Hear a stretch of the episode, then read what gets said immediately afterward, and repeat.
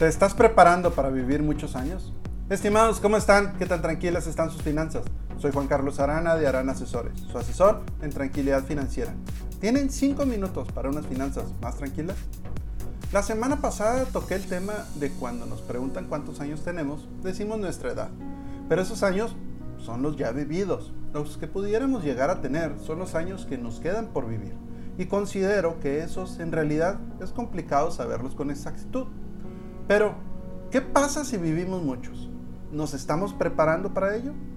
El tiempo es uno de los recursos más valiosos. Cuando entramos a trabajar a cualquier lado, lo que estamos vendiendo es nuestro tiempo y ese tiempo lo convertimos en dinero y en ese dinero lo utilizamos para comprar bienes y servicios que son el resultado del tiempo que invirtieron otros.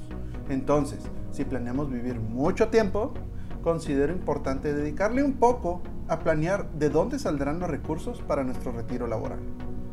Cuando pienso en el retiro laboral, se me viene a la mente aquellos adultos de juventud acumulada que están en la playa o en una casa llena de familia a su lado. Pero vuelvo a la realidad al ver las noticias de cuántos adultos mayores hay sin los recursos suficientes para tener una vejez digna. Hay muchos que cuentan con un salario mínimo, alrededor de 4.300 pesos.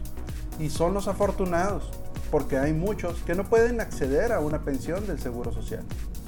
Estimados, si les gusta este contenido, ayuda mucho que se suscriban al canal y lo compartan con familiares y amigos. Ahora, hay diferentes maneras de empezar a ahorrar para ese adulto de juventud acumulada que esperamos llegar a ser. En definitiva, entre más temprano comencemos, más sencillo será. Una de las maneras es a través de seguros.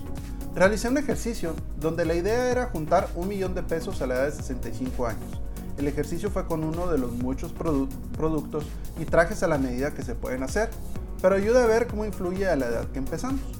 Si la idea es juntar un millón de pesos a la edad de 65 años, para este ejemplo usaremos un seguro garantizado, o sea que si nosotros cumplimos con el pago, la aseguradora sí o sí cumple. Este también es un producto que considera la inflación, para que el dinero no pierda su poder adquisitivo. Si empezamos a la edad de 25 años, tendríamos que comprometernos con nuestro yo del futuro con 1.116 pesos por mes. Ahora, si empezamos a juntar a los 30 años, el compromiso con nuestro yo de 65 sería de 1.482 pesos por mes para juntar ese millón de pesos. Pero si empezamos a los 35 años, el compromiso sería de 2.038 pesos a los 40 años de 2.829. A los 45 ya tendría que ser un compromiso de 4.113. Y a los 50 años de 6.052 pesos por mes. Estimados, les voy a regalar la primera asesoría personalizada sobre sus finanzas personales. Solo llenen el formulario de contacto en aranasesores.com y mencionen este podcast. Y agendamos una cita ya sea por Zoom o Google Meet. Como podemos ver en este cálculo, el tiempo no perdona es un recurso no renovable.